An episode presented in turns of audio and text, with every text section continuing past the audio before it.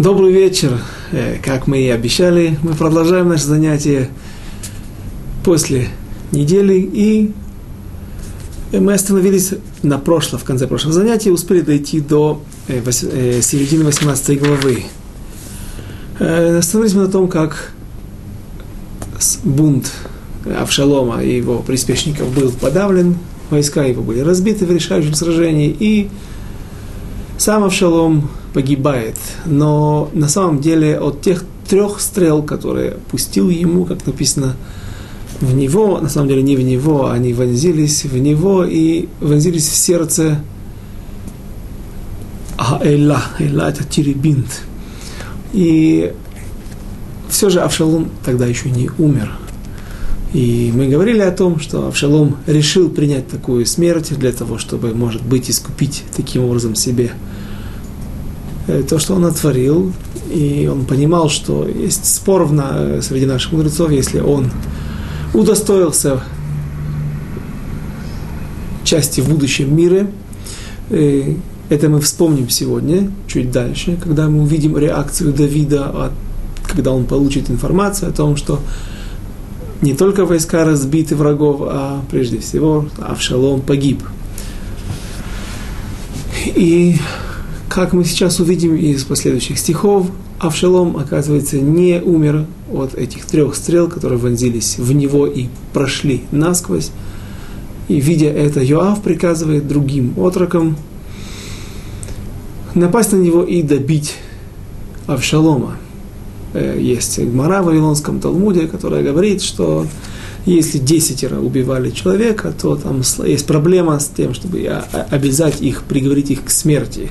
Непонятно, кто убил. Это не, не, не, это, это не наша судья, поэтому все нюансы э, не будем сейчас рассматривать, а только тот факт, что возможно объяснение, э, почему именно 10 юношей напали на Авшалома и добивали его, это объяснение, чтобы они не были, не были преданы потом смерти. Йоав за себя не переживал, да и, в общем-то, он его и не убил.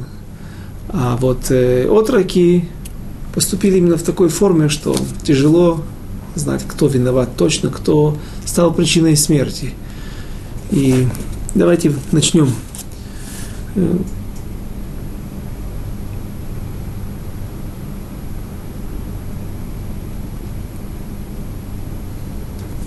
стих 14, как мы и на, на, на котором мы остановились. Юдалит Вайомер Йоав Ло Хен Ахила Лефанеха Вайках Шлоша Шватим Бехапо Вайткаэм Белев шалом Одену Хай Белев Хаэйла. И взял три стрелы в руку свою и вонзил их в сердце Авшалома, когда тот был еще жив в ветвях Теребинта. Э, если написано в сердце, то почему, как он мог остаться жив, непонятно. Может быть, он, скажем так, целился в сердце, но э, они вонзи, прошли не рядом с сердцем, иначе как он мог остаться жив. Но факт, мы сейчас увидим, что он действительно был пока что еще жив. Стих 15, Тетвав, Ваясойву, Асара Неарим Насей, Клей Йоав, Ваякеху, Ваяку, это в шалом Ваимитеху. И окружили Авшалома десять отроков оруженосцев Йоава и поразили и умертвили его. Получается, что десять отроков добивали его, так, машма, такой смысл э, мы видим в, в наших источниках, среди комментаторов, добивали его копьями или дротиками, которые были в их руках. И три стрелы, которые вонзились в его тело. Всего тринадцать и говорят, говорят наши мудрецы в Вавилонском Талмуде, за что Авшалом получил такое количество ударов и такое количество орудия, которые вонзились в его тело. Три, как мы успели сказать на прошлом, в конце прошлого урока, за то, что он украл три сердца. Сердце отца Давида, а мы это увидим, как он все же любил, как Давид любил Авшалома, и тоже, наверное, это было, может быть, сделано преднамеренно, не только потому, что Давид был такой человек милосердный и любил всех своих детей.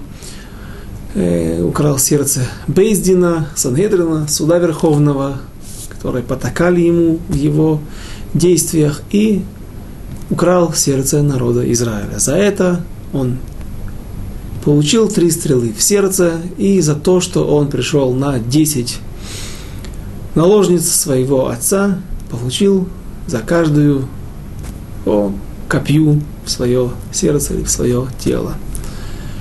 Э, говорят также наши мудрецы, что есть семь различных видов воров. И самый плохой из них, самый страшный из них, это вор, который гонев да атабриет. Перевести на э, севрита э, точность сложно, но попробуем все же. Дата бриет тот, который ворует разум человека.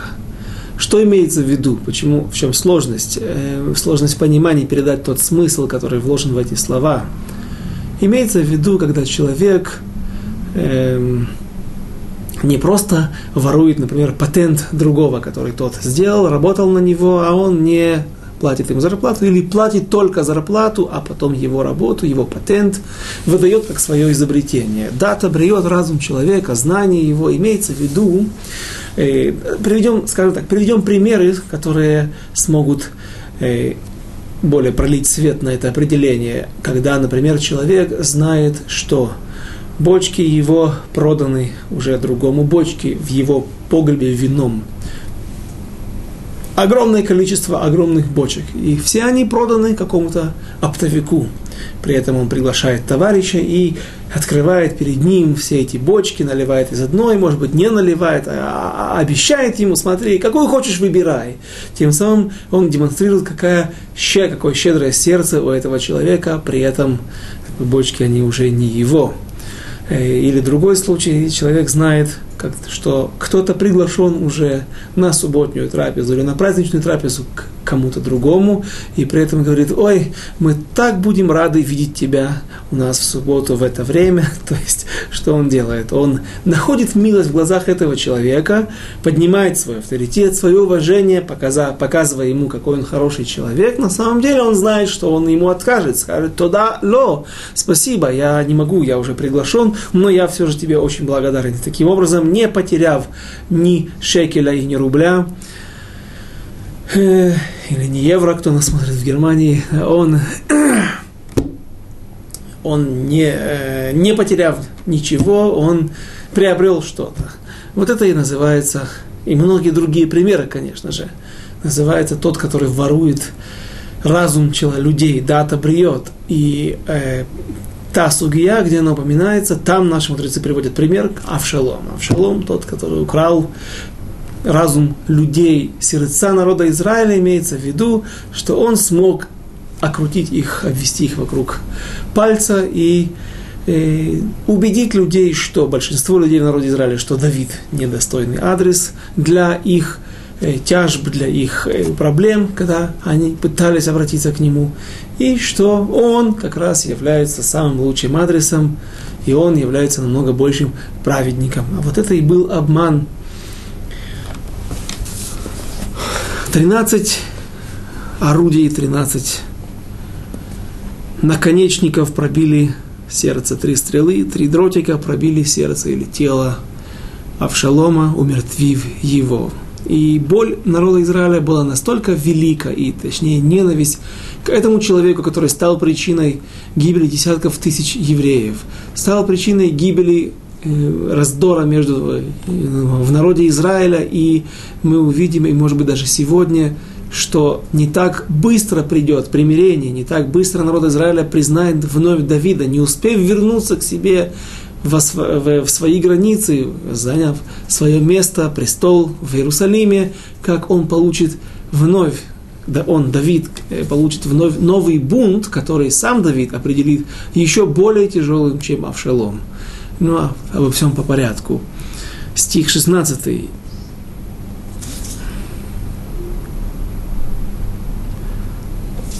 Ваитка.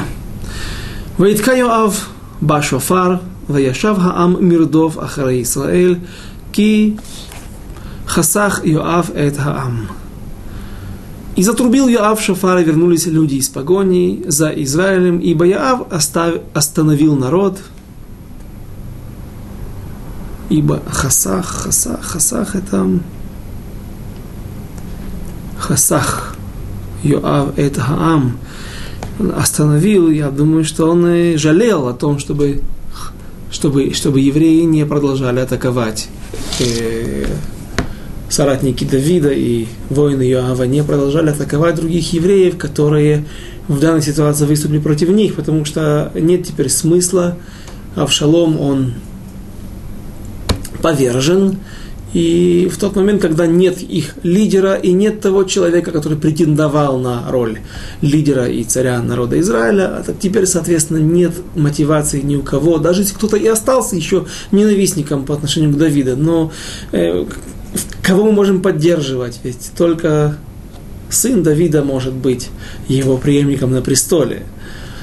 Э, кстати, вопрос, который также поднимается э, в рассмотрении законов э, Аллахот, которые здесь имели место. Почему Йоав, ну скажем так, Йоав, понятно, что он ненавидит Авшалома. Но все же царь Давид приказал его не трогать. Все же, почему, почему же тогда Йоав решил, да, умертвить Авшалома.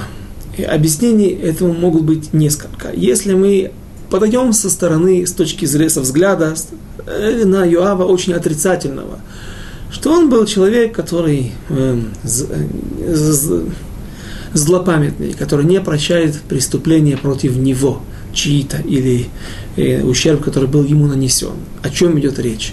Идет речь о том, что Авшалом, когда был призван обратно, вызван обратно из Эрец Гишур, от своего дедушки, которому он убежал, убив Амино, Амнона или Аминона, как он его называет, пробыв там три года, он призывается обратно к Давиду Йоавам. Йоав был тот маклер, который, тот метавех, который имел, создал связь между Давидом и Авшаломом.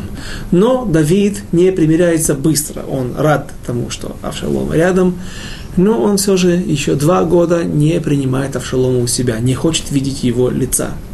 И Юав также, несмотря на то, что был инициатором этого примирения, но дальше не, не предпринимает никаких усилий, чтобы сблизить и восстановить отношения между Авшаломом и Давидом. И тогда Авшалом, имея злобу на Юава, а он находит адрес для вымещения своей ненависти или своего недовольства именно в Йоаве, ты меня позвал, для чего ты меня сюда позвал? Чтобы я сидел в Апале, в своем доме со своей семьей. И тогда что делает Авшалом, чтобы привлечь как-то внимание э, Йоава, он посылает своих подданных, чтобы они сожгли поле с урожаем, наверное, с пшеницей, э, поле Йоава. И вот говорят, что Йоав, так говорит наша, наши мудрецы, говорят в Вавилонском Талмуде в трактате Сангедрин,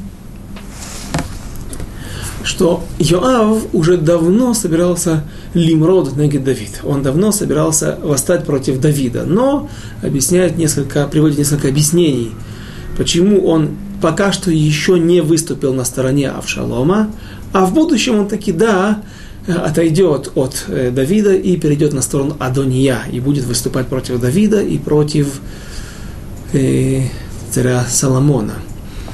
Э, наверное, из-за того, что Давид его все время упрекал и говорил, «Атем кашим бней цруя, вы слишком жестоковыйные, слишком э, такие резкие люди, которые все время хватаются за меч и никогда не пытаются примириться со своими врагами», и, может быть, это не очень нравилось Йоаву, который был тем человеком, который приносил на острие меча своего практически все победы э, Давиду. Вспомним то, что когда Йоав врывается, первым поднимается на крепость Ивус и является освободителем Иерусалима, э, когда он э, побеждает амонитян, которые наняли еще и легионеров из страны Ассирии, с севера, арамейцев. В общем, нет, нельзя сосчитать те все ситуации, которые, может быть, еще здесь и не приведены, о которых мы не говорили, когда Йоав был всегда первым против своих врагов и тем, кто побеждает их. Но, наверное, вот эти упреки, которые Давид ему все время бросал вместе с Авишаем, может быть, это и стало причиной его постепенного отхода от Давида или эм, когда он стал, ему, в общем, больше нравился Авшалом. И если бы Авшалом не совершил тот роковой проступок, когда он сжег поле Юава, то Юав помог бы Авшалому прийти к власти, и уже, наверное, очень сложно было бы предположить, что Давид смог бы отбиться от такой армии, где, был лучшие, где были лучшие советники и где были лучшие военачальники. Но Авшалом совершил проступок, роковой для себя, и поэтому Йоав его не поддержал, и вот сейчас он ему просто отомстил. Это все мы сказали с точки зрения, если, если мы подойдем и, и посмотрим на него взглядом отрицательным. Этот человек несет в себе отрицательный заряд. Э, кстати, наши мудрецы говорят, что тот, кто, э, на, вот на основании того сипура, того рассказа, тот, кто сжигает поле своего ближнего, не оставляет потом наследников, которые смогут унаследовать после него его поле, если ты так относишься к урожаю и к имуществу другого человека, своего близкого. И об этом чуть-чуть позже. Теперь, если все же мы посмотрим на Иоава как на человека великого, и говорит Гмара в Вавилонском Талмуде в трактате, в трактате Макот, э, что когда Гмара спрашивает, что там нужно определить, есть определенные льготы в субботу, и э, в различных отраслях нашей Аллахи, если есть человек, который имеет статус эм, цибур црихимбо, что общество и люди в народе Израиля э, в большом количестве э, нуждаются в этом человеке. И Гмара не находит лучшего примера, как привести в пример Юава, который был важным человеком для народа Израиля. Важным в положительном смысле слова. Кроме того, есть еще в Вавилонском Талмуде, также в трактате Сангедрин, вернемся из Макот в Сангедрин, э, что, который говорит о том, что у Йоава дом был как пустыня. Что значит как пустыня? Он был слишком бедный. Э, конечно же, нет, были у него деньги. Он был аскетом, Э, это не, это, это, это, это не удел наших мудрецов, это в других религиях есть такое понятие. А что же, почему же его дом был как пустыня? Разумеется, это иносказательное определение, как пустыня принадлежит всем, и никто не может поставить табличку private, это мое место, здесь, пожалуйста, не топтать, не загорать на солнце. Она принадлежит всем, нет там хозяина, так и дом – Йоава был, двери его были настежь открыты для всех бедняков, для нищих, для различных людей, которые не нашли себя в этой жизни. И они могли прийти к нему в дом и всегда принимались с радостью, всегда всех кормили, всегда все уходили сытые. И, то есть их дом Йоава был дом для всех. И Разумеется, если так посмотреть, то э, Юав не такой уж был и отрицательный человек, а просто сделал ошибки, оступился в своей жизни, решив все же отойти от Давида и перейти на сторону сначала Авшалома, хотя этот замысел не воплотился в жизнь, а потом на сторону Адония, что он сделал, что он да, сделал после, э, не после смерти, при жизни Давида. Э, так как же нам тогда объяснить если все же Йоав человек, да, великий, почему же он не, не слушается Давида? объяснение такое, что в этой ситуации Йо, а, Авшалом выступал в роли Родев. Родев, как мы говорили множество раз, это закон, в котором, который говорит так, что если человек преследует другого, и этот, который преследуем, он может убить или остановить каким-то образом, нанести ему увечье и прекратить преследование и таким образом сохранить себе жизнь, так это разрешается не только человеку, который преследуем, а также людям, наблюдающим за э, этим зрелищем со стороны. И вот в ситуации с, э, с эм, Асаэлем, сыном Тру и братом Йоава, мы помним, что Авнер его убил за то, что он его преследовал, и там был целый диюн, целый расслед... спор между Йоавом и Авнером, разве мог, мог бы ты убивать, обладая такой сноровкой, такими э, способностями в военном деле, ты мог бы его с легкостью попасть, попасть ему своим копьем, даже тупой стороной в колено, в плечо, куда-нибудь в то место с левой стороны, не с правой стороны, где находится печень, а с левой стороны, и, и там, где нету жизненно важных, жизненно важных органов, и таким образом прекратить преследование, снять опасность, отвести опасность от своей жизни, но сохранить жизнь этому человеку.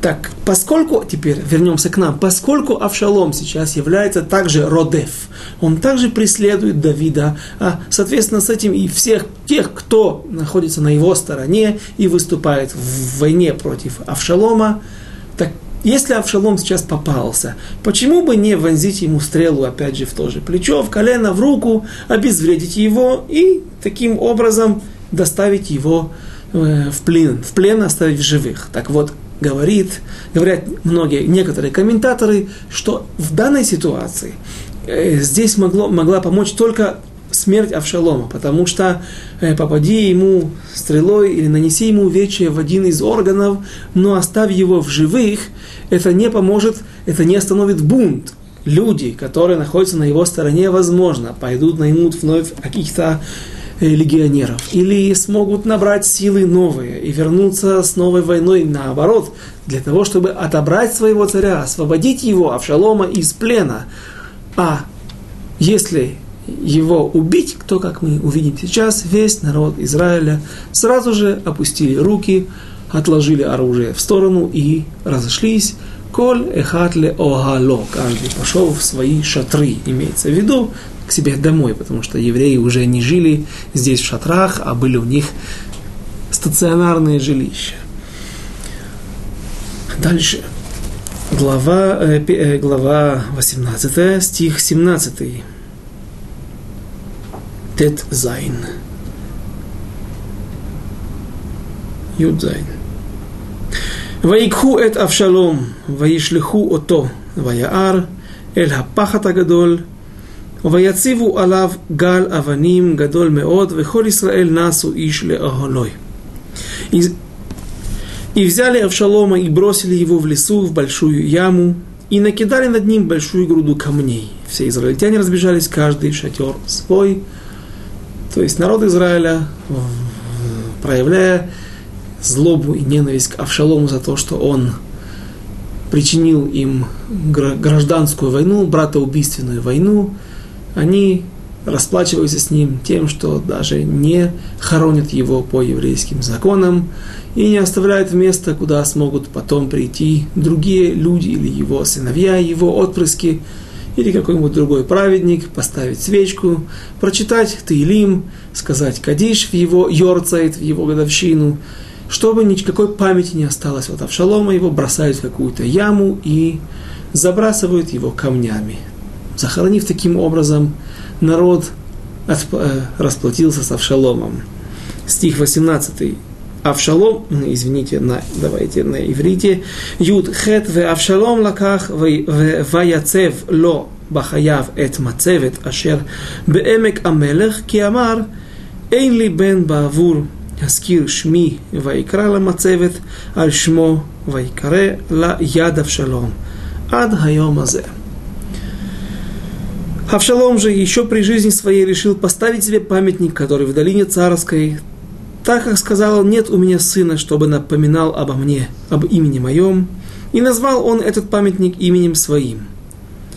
И называется он памятником Авшалома до сего дня.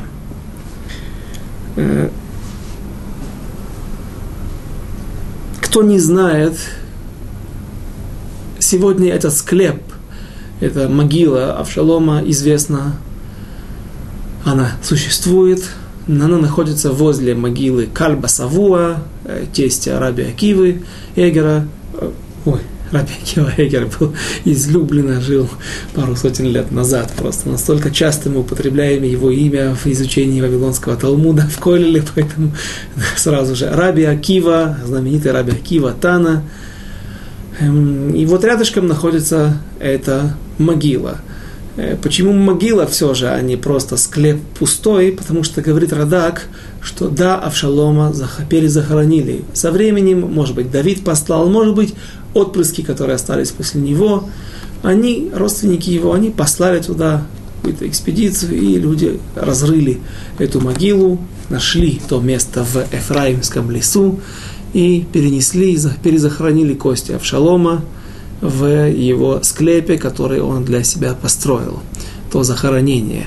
Э, в Иерусалиме можно, на, если посмотреть какие-то буклеты старого города, его окрестностей, наверняка будет эта картина этого захоронения, это прямоугольный, э, не прямоугольный, а поднимающийся вверх, то есть э, квадратная со всех сторон равные стены с четырех сторон, и вверху находится такой э, э, конус, но конус не ровный, а широкий в начале, и потом он сужается и поднимается вверх в виде, может быть, руки, потому что яд Авшалом, яд – это рука Авшалома, хотя точный перевод обычно это какая-то андарта, какая-то памятка, какой-то памятник напоминание об чем-то, о событиях, о каком-то сражении, победе или же о человеке. Он так назвал.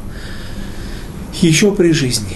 Теперь каждый из вас, кто внимательно следит за нашими занятиями, скажет, как же так, есть противоречие, извините, пожалуйста, у меня есть вопрос. Авшалом, у него было несколько сыновей, точнее два сына и одна дочь Тамара.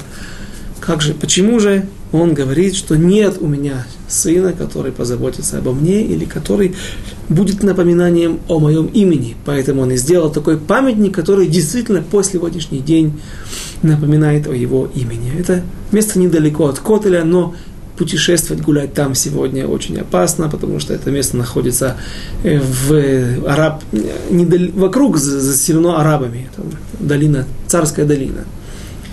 Так э, попросту можно сказать так, одно объяснение, что были, да, эти два сына были, но они не были пригодны для того, чтобы быть царями, обладали, наверное, бесхарактерным э, характером, не, не обладали сильным характером, не умели, может быть, не обладали знаниями Торы. Недавно мне один Аврех пожаловался, говорит, есть у меня сын, который, слава Богу, все ешивы за ним гоняются и ищут найти ключик к моей душе, чтобы я отправил в эту ешиву своего, их сына именно в их ешиву, а есть один поменьше него, просто никак, э, не знаю, просто, просто сердце болит. Есть, так, возможно, были у него такие сыновья, которые не были достойны быть царями, и поэтому Авшалом не видел в них своего продолжения, что они увековечат его имя. Но, если мы вспомним Тугмару, тех наших мудрецов, а точнее их высказывания, когда они говорят, что тот, кто сжигает э, урожай, зерно своего ближнего, тот не оставляет после себя наследников, которые смогут его унаследовать, то, соответственно, каждый сможет сделать лекашер, связать одно событие с другим и сказать, что Авшалом, в нем выразилось то высказывание наших мудрецов – когда, которые говорят, что сказали, что э, просто, в общем-то, сыновья его умерли. Были, но умерли преждевременно, когда он поступил так с Йоавом, и за это он поплатился за что потерял сыновей. Э, интересно, если это работает только это, это правило, это проклятие наших мудрецов работает только на, в отношении того человека, который сжигает поле другого, именно поле, урожай, плоды, или же любое творение рук другого человека, если кто-то, скажем, каждый знает бич современных э, компьютеров, это вирусы, кто-то работал над книжкой, составлял долго, писал, все время все, все в компьютере осталось. Кто-то запустил вирус, и все уничтожено. Сейфер Аллах, нет у него больше книжки. Да, есть в голове память. Да, ну, во-первых, опять много работы, много времени. А наверняка есть какие-то моменты, которые он не сможет восстановить, какие-то дорогие моменты, э, какие-то тонкости. Так, может быть, в этой ситуации это также работает. В общем, нужно быть осторожным нам всем. Э, продолжим стих 19. Вахимаац бен Цадок Амар Аруцана Вавасра Эт Хамелех Ки Шфато Ашем миад Ойвав. А Ахимаац, сын Цадака, сказал Йоаву, позволь побегу я и извещу царя, что Господь судом своим избавил его от рук врагов его. Стих 20. Хав. Вайомерло Йоав, ло иш бесора ата, айом азе, у Висарта бьем ахер, вахьем азе, лотевасер, ки аль бен хамелех мет. Но Иоав сказал ему, не быть тебе сегодня добрым вестником. Сообщишь ты добрую весть в другой раз, в другой день, а не сегодня, ибо сын царя умер. Йоав понимает, что царь Давид будет удручен смертью Авшалома, ведь он специально всех всем огласил свой приказ не посылать руки, не поднимать руку на отрока, на юношу. Э, и он мог бы сказать Йоаву, конечно же, все понимают, что Давид опасался именно Йоава. Но почему он не сказал ему в Хадрей Хадарим, где-то в закрытом помещении, смотри, не дай Бог, я тебя знаю, в такой ситуации тогда другие бы не знали. И я действительно мог бы направить того юношу, который, да, отказался поднять свою руку на Авшалом и сказал ему, смотри, ты, я предстану перед судом, потом перед твоим начальником Давидом, перед нашим царем.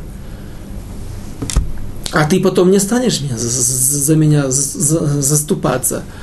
Э, поэтому Давид объявляет перед всем народом, чтобы знали все. Тем не менее, это не помогло.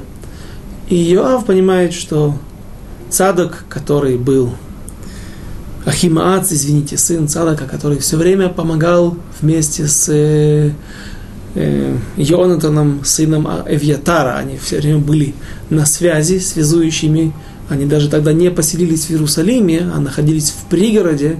И тогда э, их, их первосвященники, отцы, один из одной семьи, другой из другой, помните, да, посылали каких-то рабынь, каких, чтобы не пало подозрение, и тогда они пересекали границу Иерусалима, приходили в тот пригород, и тогда они уже овещевали э, дом Давида в Маханаим, в Зайордане, о событиях и к чему готовиться, событиях, происходящих внутри Израиля.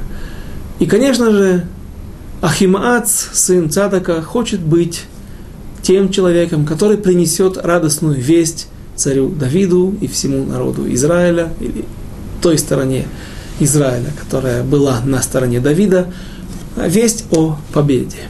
Но говорит Йоав, ты не можешь быть Иш Бесора.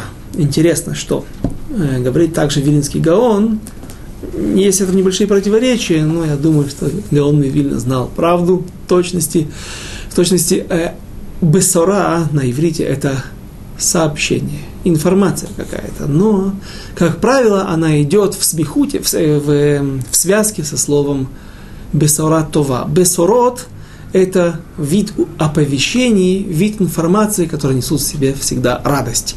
Редко встречается, когда бывает бесора, которая плохая. Оповещение в виде бесора, но оно плохое.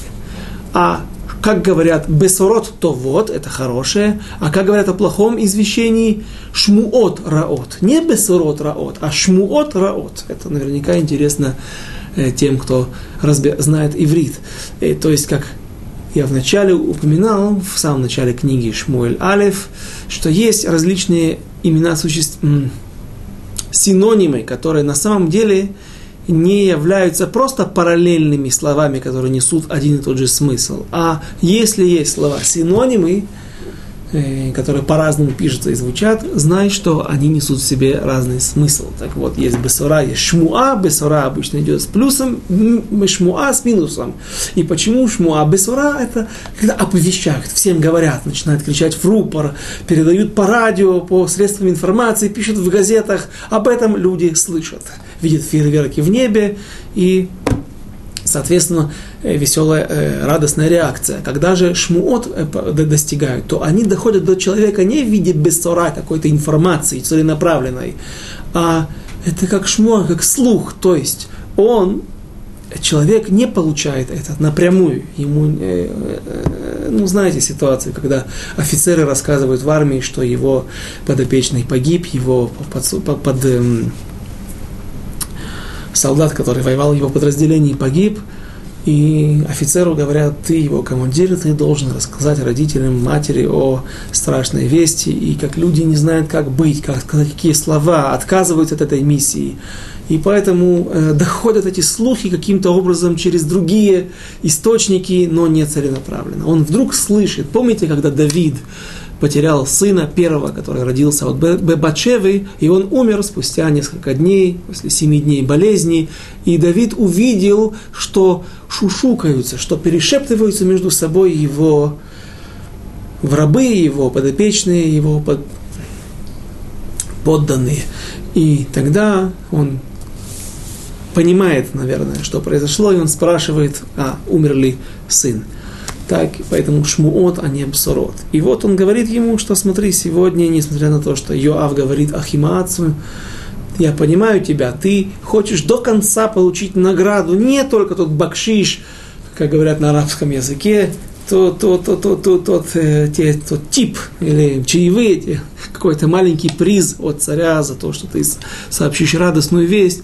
А я понимаю, что ты хочешь до конца быть выполнить ту миссию от начала до конца, довести победу. Э, но сегодня есть весть, которая, которая омрачит Давида, и поэтому ты не пойдешь, а пошлем другого. Стих 21. Хоф Алеф. ויאמר יואב לכושי, לך אגד למלך אשר ראית, וישתחו כושי ליואב וירוץ. И сказал Йоав Куши Янину. Здесь не просто так перевели. Таким образом, Куши – это темнокожий, это негр на иврите, на святом языке. Куши. Почему же его перевели не как темнокожему, а кушиянину, якобы, якобы уроженцу какого-то места, куш, что-то подобное. Есть мнение среди наших мудрецов, которые говорят, вообще неизвестно, был ли этот человек евреем, может быть, действительно был негр, который умел хорошо бегать, как сегодня. Все золотые медали на длинные дистанции свыше 10 километров берут бегуны из Эфиопии, Кении, или так, я, по крайней мере, я знаю, лет 15 назад было на Олимпиадах, я думаю, ситуация не изменилась. Там они бегали, пасли своих э, овец в, в, в прериях, в степях Кении, и потом вдруг они, по-моему, даже без кроссовок на ногах бегают босиком, привыкли, так, так им привычно.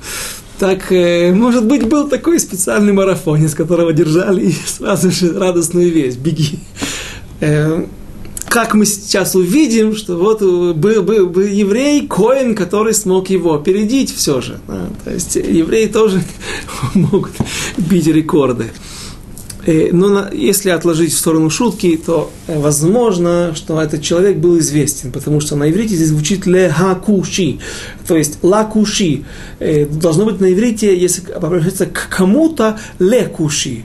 Если есть огласовка ла, как здесь огласовано, под буквой ламед, огласовка патах, или что здесь, неважно.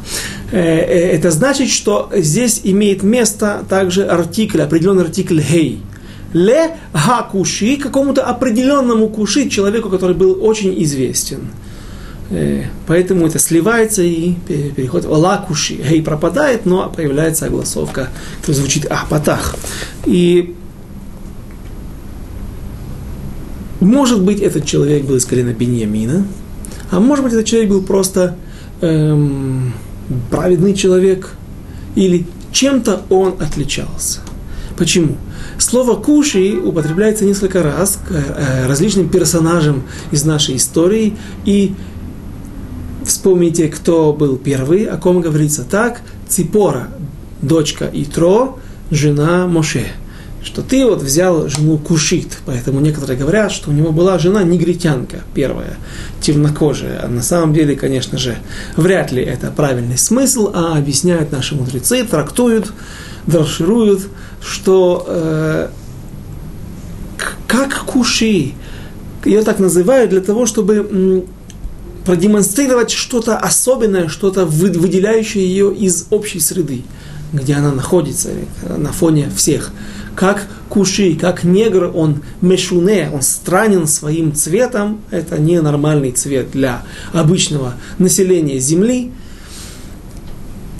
так и Ципора, дочь, э, дочка Итро, жена Моше, она была странной не в, в пору для всех своих подруг, сестер, окружения, своего народа, где они жили, что она была праведницей. То есть ее маасим, ее действия, поступки были очень хорошие, очень праведные. И Шауль, Шауль упоминается тоже как Бен Куш. Почему? Говорят, как Куши странный своим, своей кожей, так и Шауль был странный в чем была его странность? Он не согрешил до того дня, пока его выбрали царем. Поэтому э, возможно, что Куши этот был какой-нибудь праведный человек, который не согрешил еще, или же был Беньямин из колена Беньямина. Э, Куши, как тогда царь Давид говорит в Таилим, Таилим, Мизмор Давид, Альдвар Куш Иш Емини. О чем? А, по отношению к Иш Куш, это Шауль, и э, Б Иш Емини, человек из Ямин, Ямин правая рука, Бен Ямин, сын Ямин. Емини всегда называется человек из колена Беньямина. И вот он, и ему и дают, э, его и назначает Йоав быть тем человеком, который принесет ту весть, горькую весть о не только победе, но и прежде всего смерти Авшалома. Стих 20 э, ступай, э, и сказал Йоав Кушиянину, ступай ты донеси царю, что ты видел, и поклонился Кушиянин Йоав и побежал. Стих 22. Хавбет. Вайосеф от Ахимаац бен Цадок Вайомер – Эль-Юав, «Веги руца на гам они ахрей хакуши, вайомер Юав, ламазе ата рац бни, улиха эйн бесура моцет». И опять сказал Химац сын Цадаку Яаву, «Что бы ни было, побегу я и я за кушиянином». И сказал Юав, пытается его остановить, но мы видим, что Юав э, не давит на него, не угрожает ему. Видно, насколько дорог был, насколько хорошее имя было у Ахи... важная роль в подавлении этого бунта у Ахимааца, сына Цадака, поэтому он обращается к нему Э, по-доброму, по, почти как своему сыну, он его называет сын мой. И зачем бежать тебе, сын мой, ведь у тебя весть невыгодная. Что бы ни было, побегу.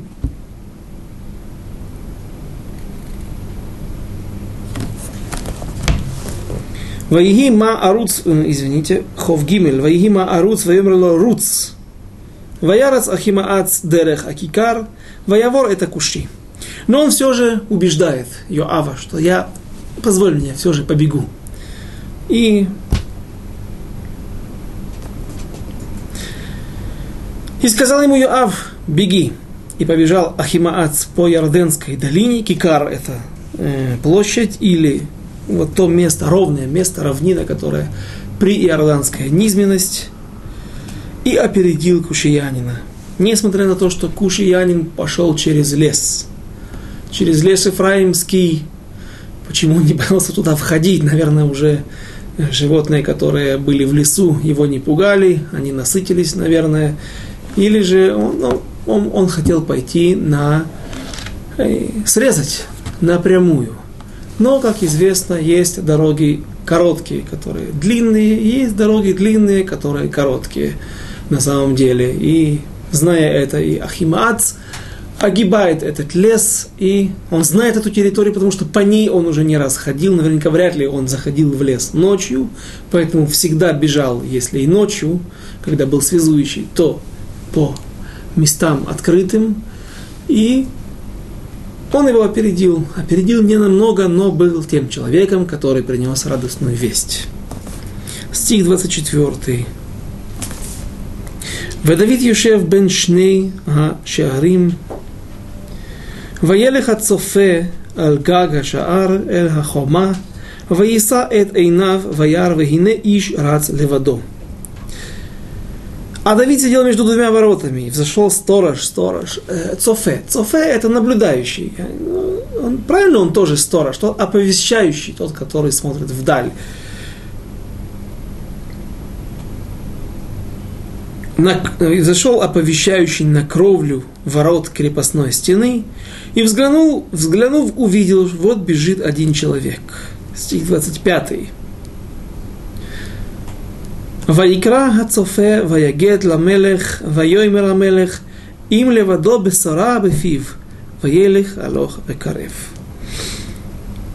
И закричал сторож и известил царя, и сказал царь, если один то весть в устах его, а тот подходил все ближе и ближе.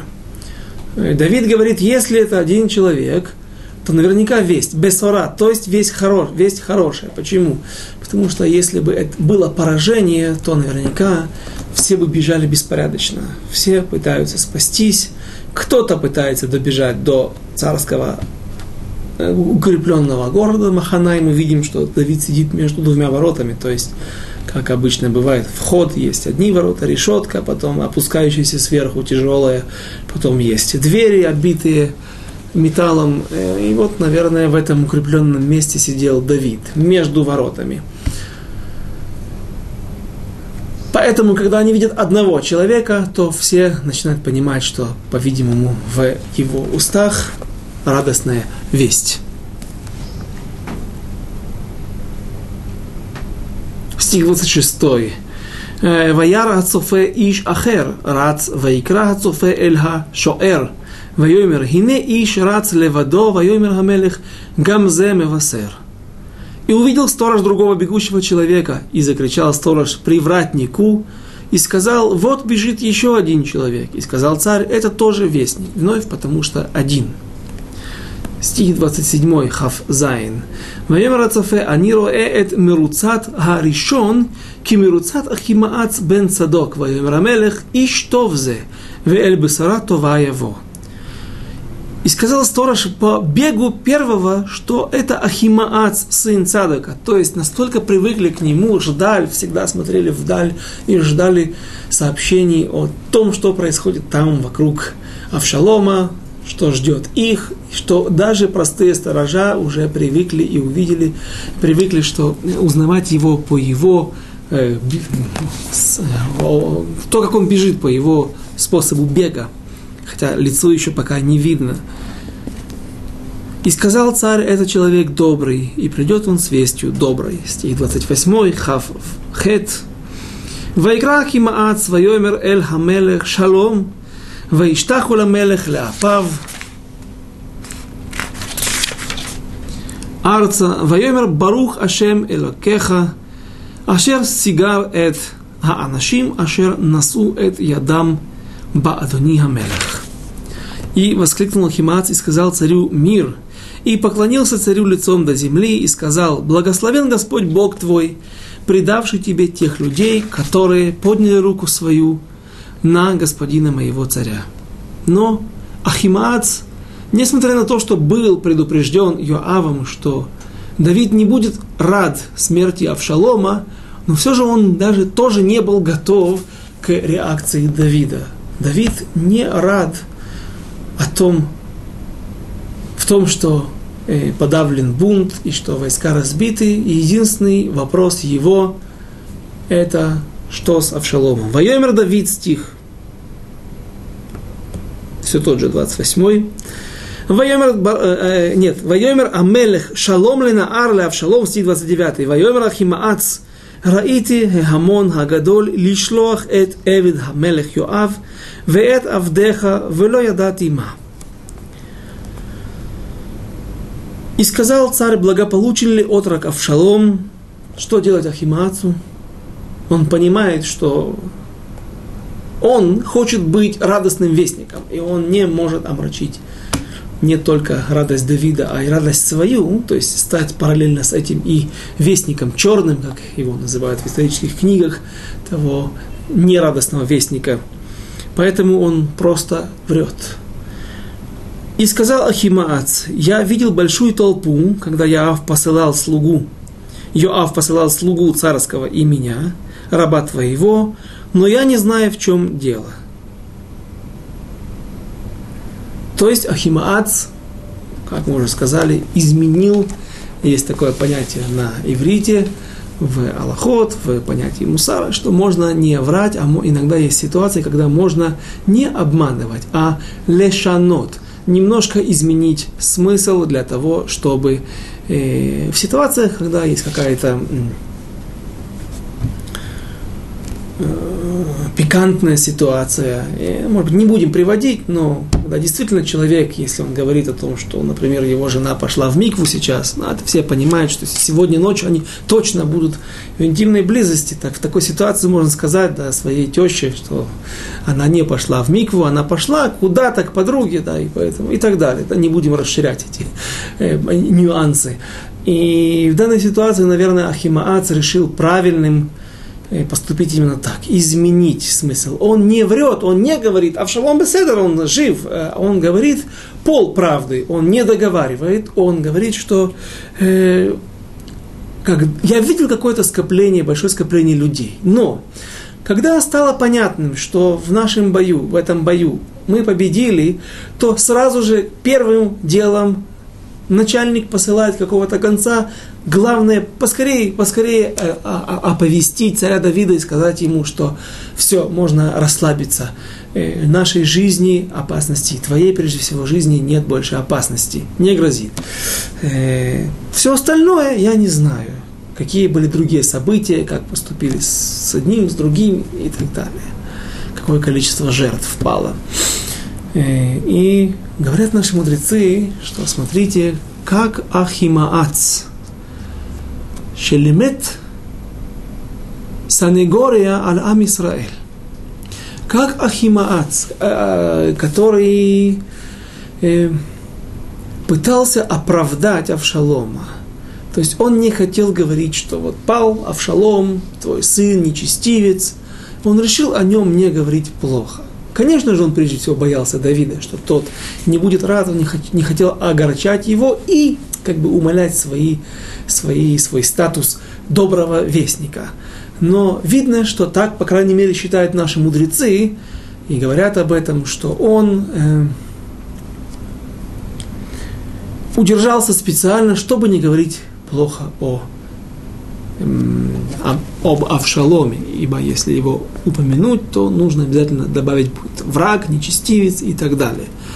И продолжим ту фразу наших мудрецов, как Авшалом, который не хотел говорить плохо, извините, как Ахимаат, сын Цадака, который не хотел говорить плохо об Авшаломе, и получил повышение. Откуда это уточняют? На русском языке тяжело прочитать это и убедить. Сказал царь, отойди в сторону. Здесь, так сказать, выполнил свою роль, получи а дальше. Отойди в сторону, что дальше? Я хочу все же узнать, что будет с Авшалом. Не так. На иврите есть слово «воесов». «Вайомер амелех сов». Итьецев, кой воесов ваямут. Сов – это не только э, отойди в сторону или повернись, развернись, сивув, а также поднимись, совает яцев, как бы сделай круг и выйди на новую орбиту. Ваит яцев – то есть он его повысил, то есть он дал ему повышение в какой-то должности. Я не знаю какой, если он сын первосвященника, так ему подобает быть потом преемником своего отца или вместе с ним служить. Это нам пока не важно. И говорят наши мудрецы, что так и каждый человек, который мелемецен и горел ам Исраэль, который даже в момент, когда есть критика, есть место для критики какого-то еврея, какой-то группы еврейской, один хаси, хасиды не любят этих, литваки не любят хасида, и наоборот, или, или, или какой-то какая-то одна группа, другую, выпускники этой ешивы смеются над выпускниками этой ешивы, э, там, как мне рассказывают, в Хевроне всегда это были две, две позиции да, в, в Израиле с самого начала. Хеврон это была ешива более веселая такая, всегда ребята бреются, всегда на, на свадьбах у них очень веселые танцы, а поневиджеры, выходцы из Ишват, поневич из брака, всегда танцуют скромные хороводы, то есть не это, это одни смеются над другими, так вот, тот, кто удерживается от этого, а не только от смеха, а прежде всего от критики, от гная, от плохих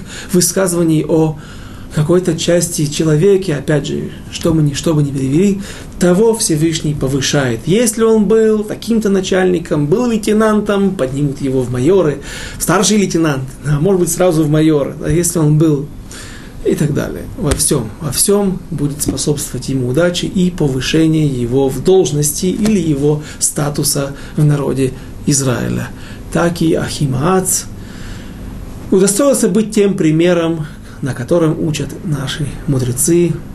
Это правило Мушарабейну сказал о народе Израиля, что вот народ Израиля, он не послушает меня, когда Всевышний хочет его послать с миссией освобождения его народа Израиля из э, уз, из лап Египта – и за это, говорят, он сразу же, уже тогда потерял право войти в землю Израиля. Когда я это определил, я слышал когда-то, что была какая-то другая причина. Я знал одну – когда Моше ударил дважды посохом по скале, уже будучи в пустыне, и тем самым, посмотрите, Клиякар из Праги объясняет, э, в чем был страх этого преступления, что он опустил весь народ, это было новое поколение, которое не видело чудес рассечения Мертвого моря, Красного моря, извините, и чудес Египта, и они только слышали понаслышке о тех чудесах. И когда он ударил посохом, дважды, даже один раз не нужно было бить, а нужно сказать было э, словом, глазом, то в, в сердца многих евреев закралась вновь мысль, которая была когда-то их праотцу, а может быть это волшебная палочка, это тот посох, а не Моше, который, которому в уста вкладывает пророчество Всевышний, а именно посох имеет в себе какую-то силу. И это был достаточный грех для того, чтобы потерять право войти в землю Израиля. Так когда-то я слышал, что есть еще одна причина, которая была намного раньше, и вот сейчас, готовясь к этому уроку, я ее обнаружил среди мудрецов наших, которые говорят, что э, Моше за то, что не что он говорил об народе Израиля, который так страдал в Египте и остался еврейским народом. Он сказал, они не послушаются меня. Еще одна ситуация, когда пророк говорит, пророк Ирмияу, кажется, говорит, что они тме сфатаем в йошев бетоха ам тме сфатаем. Я пророк, который, у которого затумленные нечистые уста, нечистота духовная имеется в виду, и сижу среди народа, у которого тоже, который погружен в туму. Сказал ему Всевышний, э, знаешь что, о себе можешь так говорить. Нихали, а удобно мне, что ты скажешь, что ты себя можешь критиковать, что у тебя уста тмеим, нечисты, для того, чтобы идти увещевать народ Израиля и пытаться их вернуть на, в лона Торы. А вот о народе моем так не смей говорить. И спустился ангел с небес и поджег ему уста, э, э, прижег ему уста головешкой раскаленной, раскаленным углем. Это то, что касается Ахима Отца. И давайте прочтем несколько последних стихов и закончим на этот наш урок, как раз остановившись на главе в начале 19 главы. Стих 30. Ваемр Амелех Сова Яцев Кой Вейсова Вот это мы уже прочитали, точнее, опередили события, и сказал царь, отойди в сторону и постой здесь не забудьте трактование наших мудрецов, стих 31. Вагине гакуши ба вайомер гакуши гидбасер адони хамелех ки шфатха ашем. Айом мият кол хакамим алех. И вот пришел кушиянин и сказал куши, да примет добрую весть господин мой царь, что Господь судом своим избавил тебя ныне от рук всех восставших против тебя. Стих 32. Вайомер Амелех Эль Хакуши. Ашалом ленаар, леавшалом вайомер Акуши, Игью ханаар ойвей адони хамелех, вехоль ашер каму алеха лераа. И сказал кушиянин, достанет то же, что с отроком, то есть понятно из этих слов, что он говорит Давиду о том, что больше его нет в живых, этого Авшалома, твоего сына, достанет то же, что с отроком, с врагами господина моего царя и со всеми восставшими против тебя зло намеренно. И как начинается словами 19 глава, «И содрогнулся царь». Вайргаз. Вайргаз можно перевести правильно, как содрогнулся, а литрагез это также ссора, э, взбеситься. Так говорят мои дочки, когда говорят, они берогас им хавераз. Вот я в ссоре с этой какой-то своей одноклассницей, поэтому сегодня к ней я не пойду играть.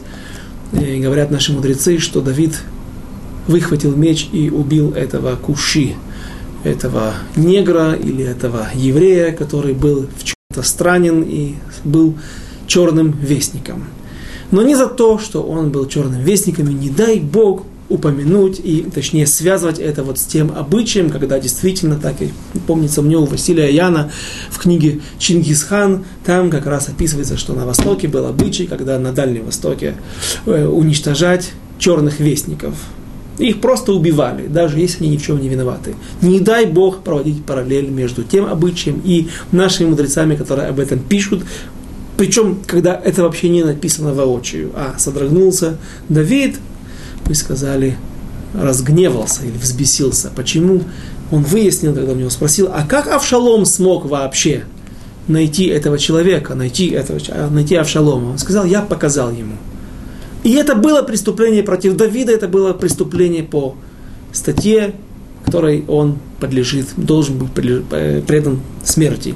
Когда Давид, весь народ оповещал о том, чтобы, не дай Бог, не подняли руку на Авшалома.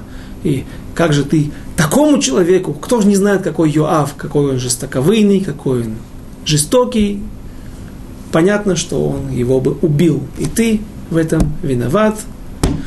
Но продолжение разбора мы закончим на, мы продолжим на следующем уроке. Раташем через неделю. До свидания. До следующих встреч здесь, в этой студии Толдот и Чурун.